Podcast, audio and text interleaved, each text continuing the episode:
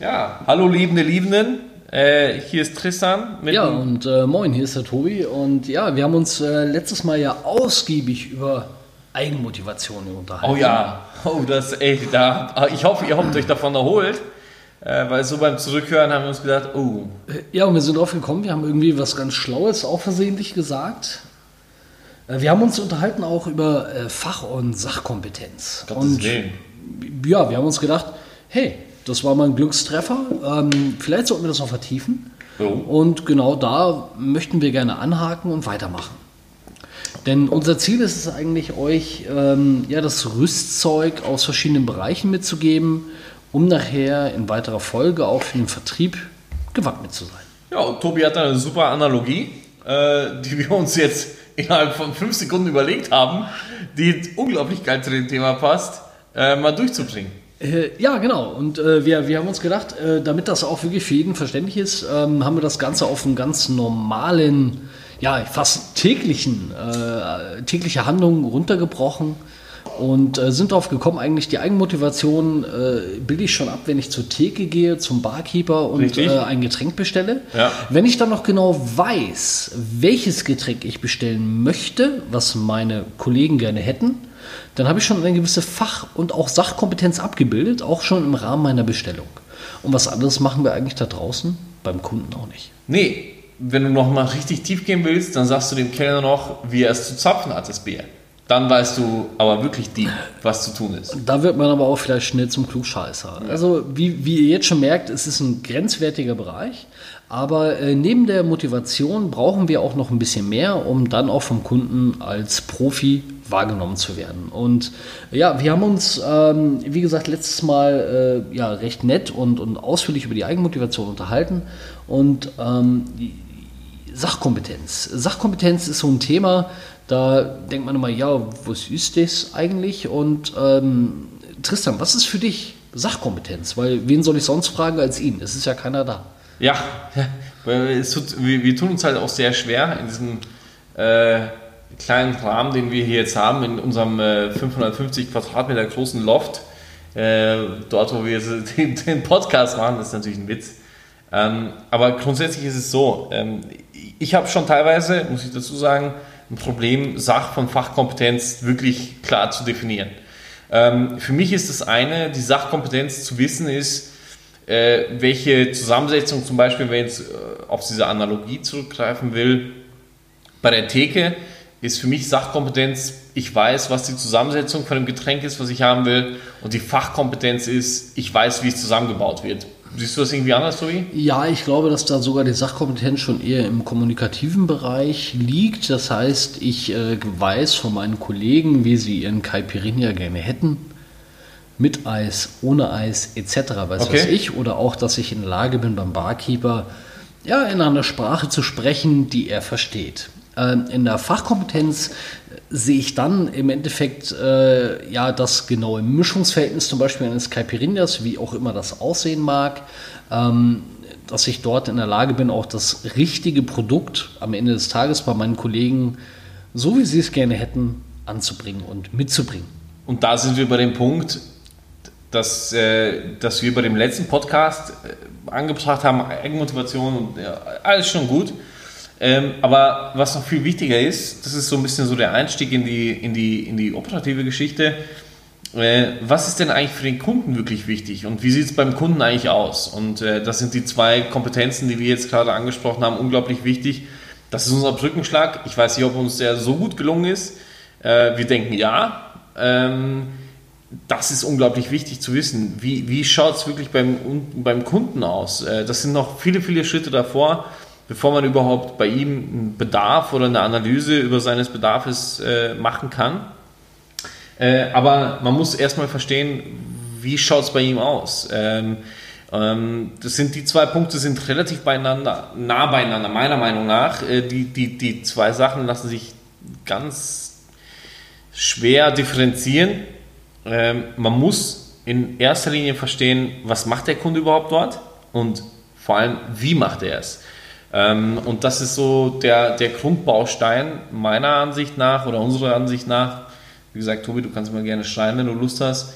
Ähm, Schreiben oder schreien? Schreien. Ah, da schreie ich jetzt einfach, weil äh, da muss ich ehrlich sagen, ähm, ich glaube, wir haben sehr häufig eine Vermischung von beiden Kompetenzen im Kundengespräch. Und das ist das, wo Tristan eigentlich auch drauf hinaus wollte, bin ich der Meinung. Wo wir auf der einen Seite mit einem Kunden über ein Produkt, über eine Dienstleistung oder was auch immer reden, aber dann auch wieder anfangen, irgendwo in fachlichen Dingen mit ihm zu diskutieren ohne aber auch die Art und Weise, wie er was sagt, wie er sich verhält, zu vernachlässigen. Ja. Und absolut.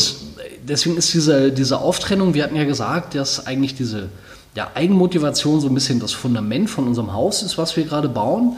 Und eigentlich dann nachher der Rest des Hauses, ähm, und da möchte ich jetzt gar nicht mal über Anzahl der Stockwerke oder wie auch immer sprechen, ähm, weil sich diese Bereiche eben halt vermischen, äh, kommt dann eben das Wissen über das Produktportfolio, über die Dienstleistung, über das Können in Bezug auf das, was der Kunde gerne hätte. Und dann geht es auch sehr häufig darum, das so zu kommunizieren, dass der Kunde versteht, wieso was geht oder was vielleicht auch nicht geht. Und da sind wir wieder dann auch im Bereich der Sachkompetenz.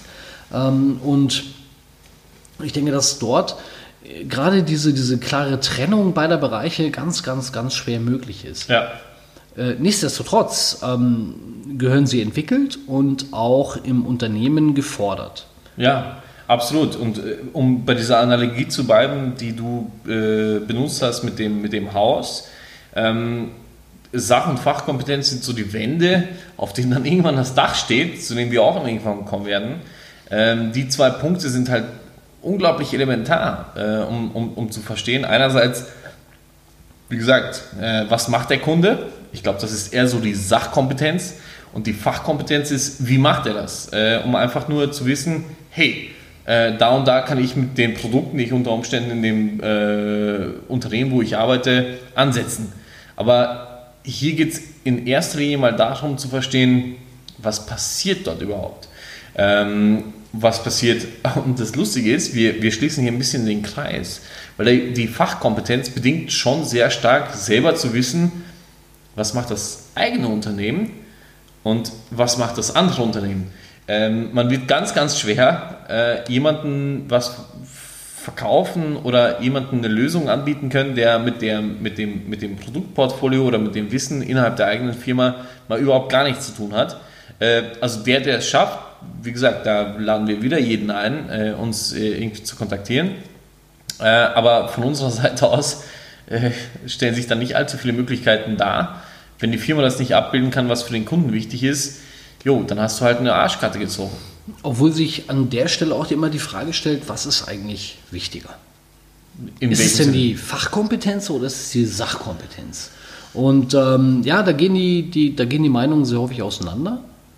Ähm, wie war es bei dir, Tristan, ähm, wenn du irgendwo neu angefangen hast, wo du vielleicht jetzt nicht die Produktkenntnisse im vollen Umfang hattest? Motivation war da, ja, alles schön, alles gut.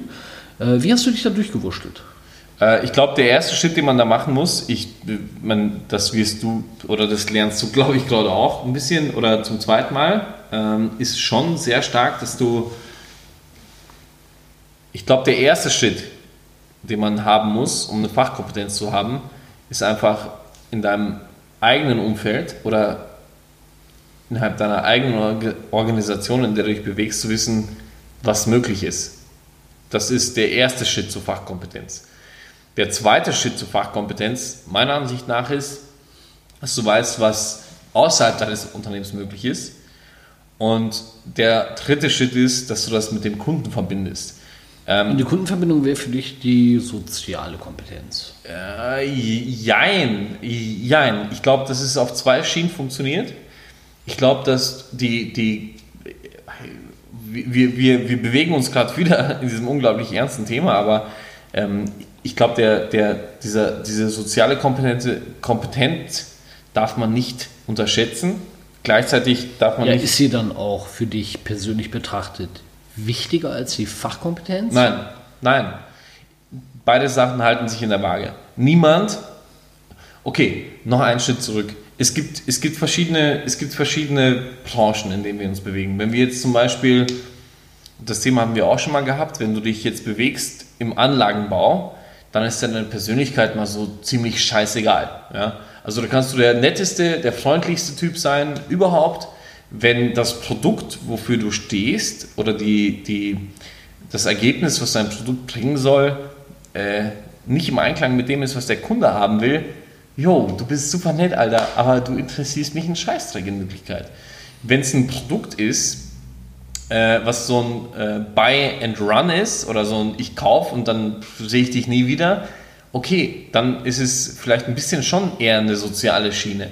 Aber am Ende des Tages kommt es wieder ganz stark auf die Position und auf das Unternehmen, was du im Hintergrund äh, aber ist nicht auch in, in, in diesem hoch, sage ich mal, technologischen Bereich, wenn ich eine Fachkompetenz nicht habe, du hast gerade gesagt, ja, wenn dein Produkt das nicht kann, alles gut, dann bist du raus, nachvollziehbar, weil welcher Kunde möchte gerne was kaufen, was nicht passt.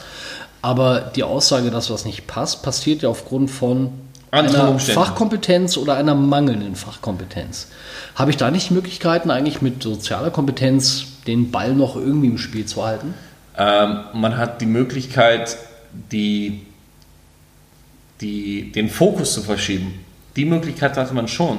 Man kann gewisse andere Sachen, die innerhalb des Produktportfolios schon darstellbar sind, äh, zu herauszuheben, würde ich jetzt mal ja, gut, sagen. Aber wenn ich auch was fachlich nicht weiß, kann ich ja über die soziale Kompetenz das puffern indem ich sage, du, lieber Kunde, es tut mir leid, ich weiß das jetzt nicht, aber ich mache mich schlau.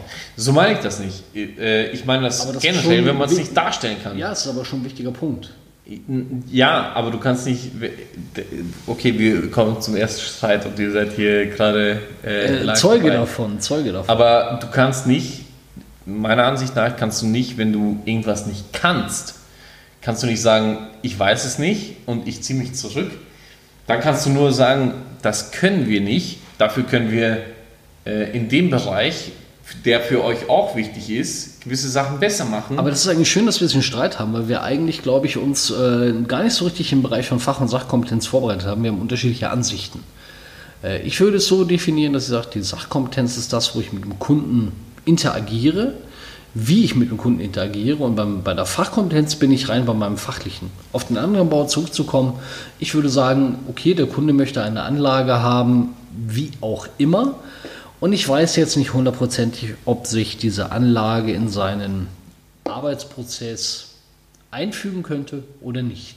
Das ist dann falsch. Wenn ich dann dort dann, sage, ich weiß Ansatz. es nicht, bin ich raus. Wenn du, wenn du, wenn, wenn ich aber nicht, es wenn, gar nicht, wenn, wenn ich aber den Inhalt nicht weiß, weil ich fachlich nicht so ausgebildet bin und dann sagst du, ja, ich nehme das mit und ich mache mich schlau und melde, melde mich wieder, bin ich vielleicht noch im Geschäft.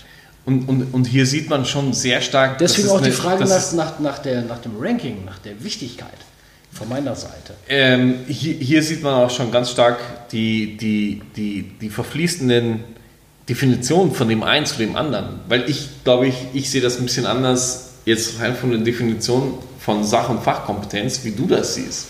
Aber aus, aus meiner, aus meiner ein bisschen kleineren Erfahrung als wie aus deiner, ich sehe das ein bisschen, ich weiß nicht, es gibt gewisse Sachen, die man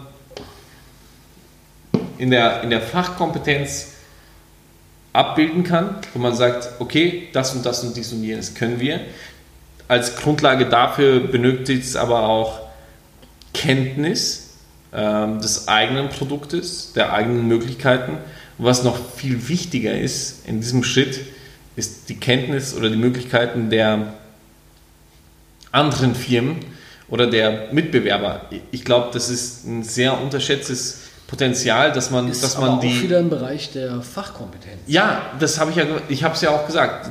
Fachkompetenz, das ist, das ist das, wo du in der Fachkompetenz bist. Ja, aber wir demotivieren gerade alle, die irgendwo anfangen, in einem technischen Bereich zu arbeiten, wo man vielleicht, ja, ich meine, nicht jeder kann sich mit Mechatronik auskennen, der vielleicht sein hey, ganz ich kenne mich nicht mit Frauen aus. Ja, ich mache einfach es ist viel zu früh vorbei, ja, guck, aber alle aber, fühlen sich happy. Genau, ja? und über die Sachkompetenz holst du da einiges raus. Ja, genau so ist es. Und ich glaube, dass das auch bei Kunden durchaus machbar ist, um den Ball einfach noch im Spiel zu halten, ohne sich gleich ins Abseits zu stellen. Muss man auch nicht, aber irgendwann vielleicht siehst du das ein bisschen anders, aber irgendwann, und hier kommt es halt auf Zeitallokation an, äh, und da kommt es halt auch ganz stark darauf an, wie viele Projekte man in der äh, Pipeline hat. Und da, da, da, man, man kann das ABC nennen oder sonst irgendwie was.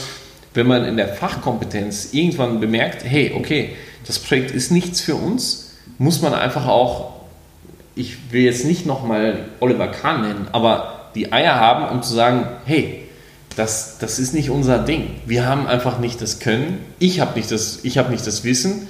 Wir müssen einfach einen Schritt weitermachen und sagen, hey, das, das haben wir abgehakt. Mm, okay, also abgehakt ist eigentlich ein schönes Wort, weil ihr habt jetzt gerade gemerkt, dass äh, sowohl Tristan als ich anscheinend unterschiedliche Ansichten haben wegen der Wichtigkeit beider Kompetenzen. Und wir laden euch recht herzlich ein, eure Meinung vielleicht auch an uns zurückzuspielen. Und vor allem ganz wichtig hier an dieser Stelle ist, bildet euch eure eigene Meinung. Wir wünschen euch dabei viel Erfolg. Tristan und Tobi sind raus. Wird Peace euch. out.